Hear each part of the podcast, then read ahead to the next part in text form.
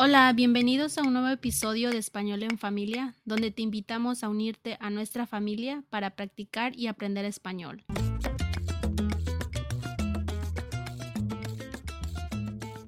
En este nuevo episodio el tema de conversación es recomendaciones para aprender un idioma.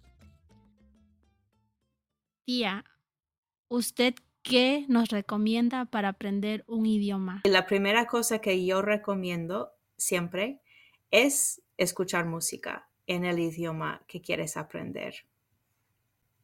Yo siempre digo que una de mis profesoras de español eh, fue Shakira.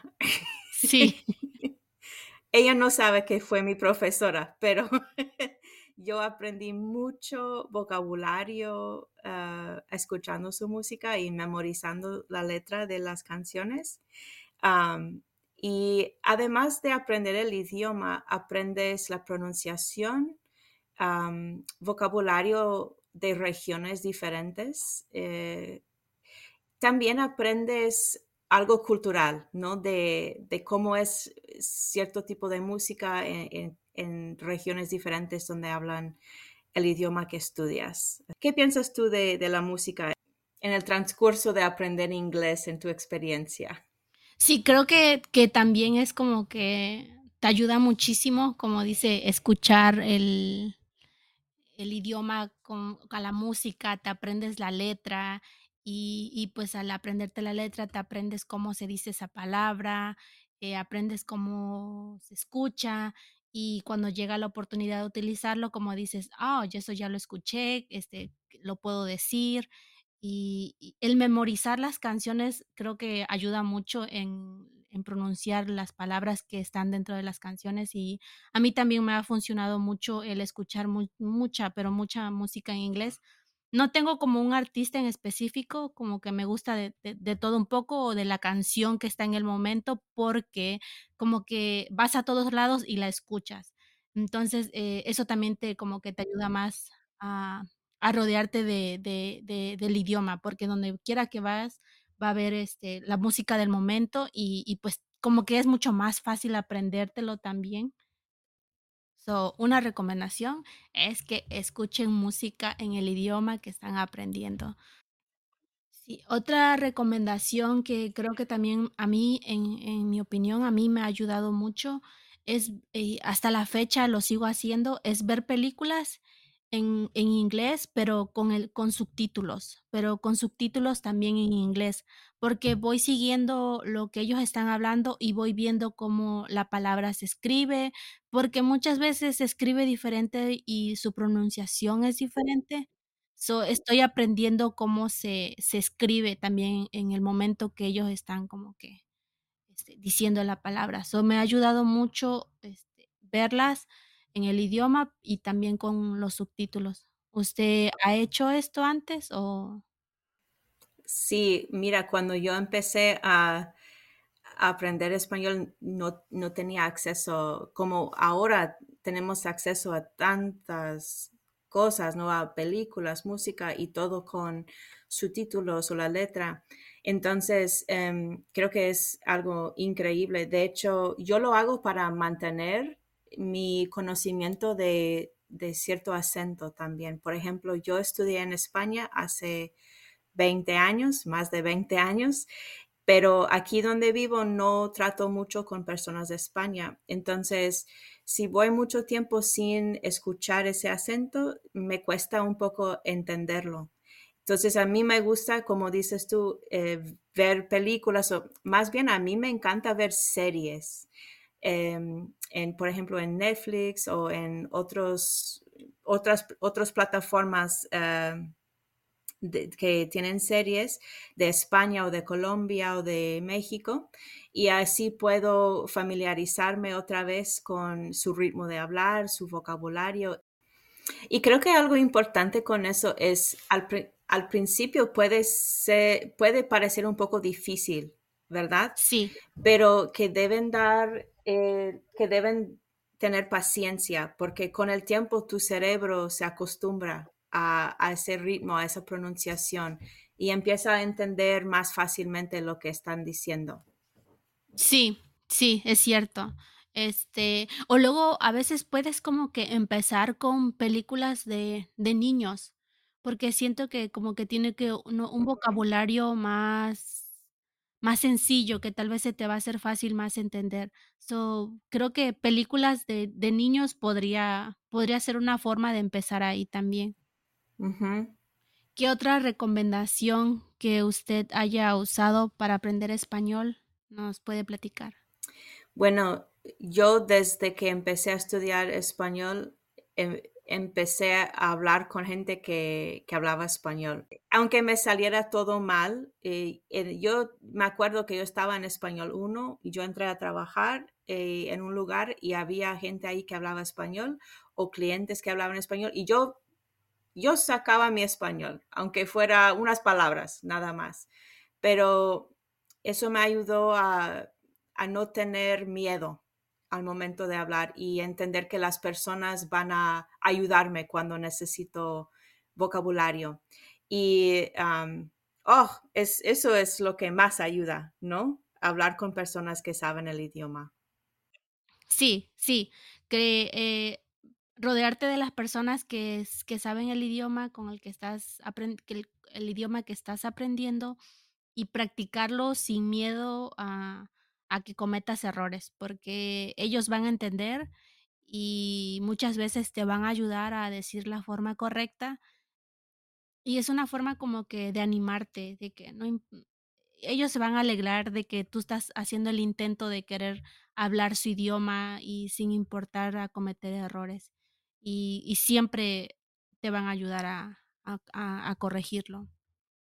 A mí lo que me ayudó mucho, que cuando yo estaba aprendiendo el idioma, fue que vivía con usted, y usted, pues, obvio habla español, ¿no? Y, eh, hubiera sido fácil que siempre me hablara en español, porque, pues, yo sola solo hablaba español.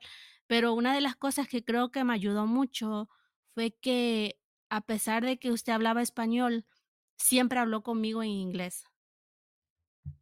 Y yo tenía que como que responder o tratar por lo menos de responder también en inglés. So, creo que eso también fue una de las cosas que que que me ayudó mucho. Creo, eh, también una recomendación que que puedo dar es que si tienes un amigo que que hable el idioma que estudias, puedes decirle: "Oye, por 15 minutos vamos a hablar solamente en español", ¿verdad? O en la próxima conversación solo la vamos a hacer la conversación en en español, en en vez de eh, porque ellos te van a ayudar, pero si saben que tú quieres practicar con ellos, que tú estás preparado a estar un poco incómodo en esos momentos, están más, em, eh, ¿cómo se dice? Es más fácil para ellos de, esto suena un poco mal, pero eh, verte sufriendo un poco con el idioma, porque creo que con los amigos a veces cuando vemos que alguien no tiene la palabra, lo que hacemos es le ayudamos. Y si tú le dices a la persona, ah, oye, cada sábado por la mañana te hablo por teléfono y hablamos, you puro español por 20 minutos, ¿sí? Y así, eso la persona sabe que tú quieres practicar y ya está preparado como para dejar que tú tomes tu tiempo para pensar en lo que quieres decir. Sí, sí, eso sería como que otra también recomendación, que te rodees de las personas que que hablan el idioma que quieres aprender.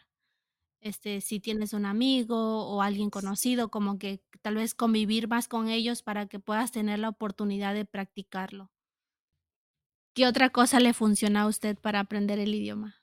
Yo nunca tuve miedo de hablar el español, ah, no sé por qué, pero no tuve miedo. Así que creo que por eso mismo pude, ah, desarrollar más El idioma. rápidamente, em, el el idioma, mi control del español, ya, porque, eh, no tenía miedo de cometer errores. Yo sabía que estaba aprendiendo y yo estaba orgullosa de lo que yo había aprendido, aunque no fuera todo, ¿sí?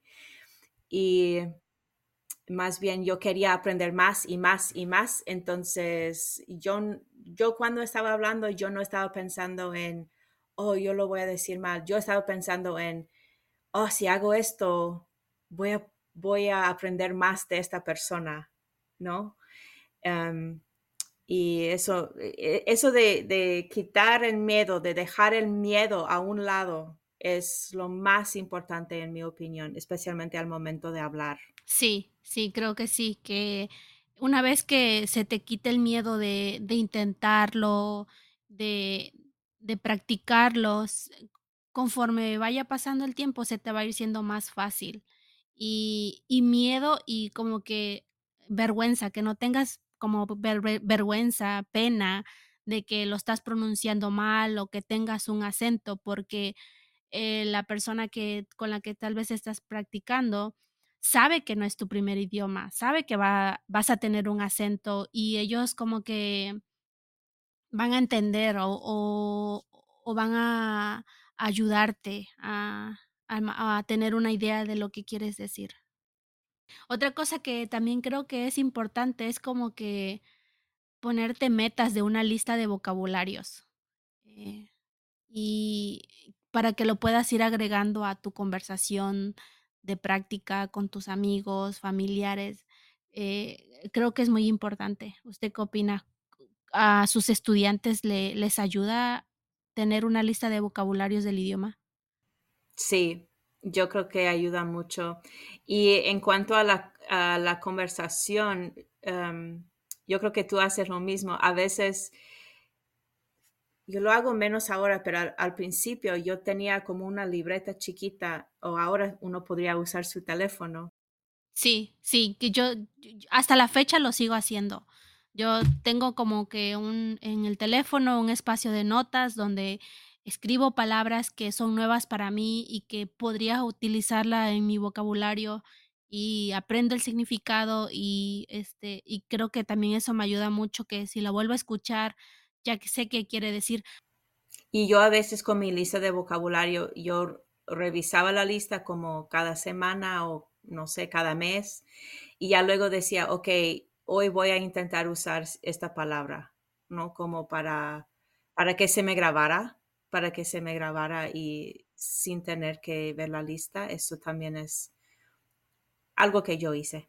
Otra cosa que también a mí me ayudó mucho y que, que, hago, uh, lo hacía más antes y ahorita no, no tanto, pero este, siento que, que sí me ayudó mucho, fue como grabarme a mí misma, grabar audios que luego yo pueda escuchar y, y, y me, y, y me dé cuenta dónde estoy cometiendo esos errores o como una autocrítica, que yo siento que, que siempre va a ser como que muy bueno, porque tú puedes escucharte y te vas a dar cuenta de, de que si tú misma te puedes entender, entonces estás haciendo algo bien y la otra persona también te va a entender, o si ves que estás diciendo una palabra, no sé, con mucho más acento, puedes como practicar y corregir esa palabra y tratarlo de decir como que más correctamente. Y a mí es, eso me ayudó mucho también.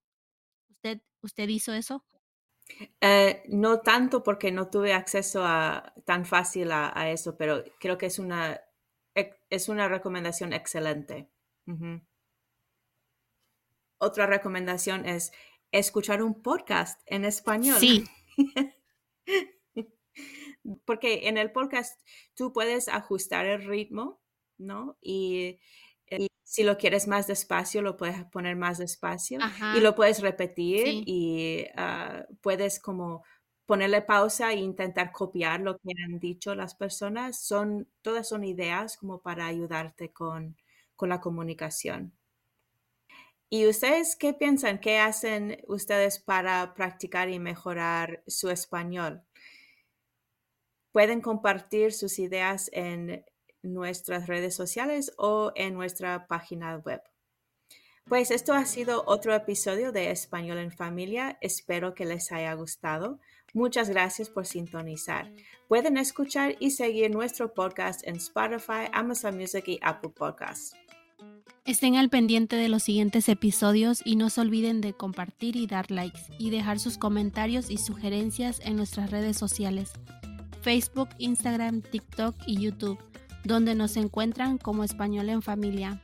Hasta la próxima. Adiós. Hasta luego. Tan Tan.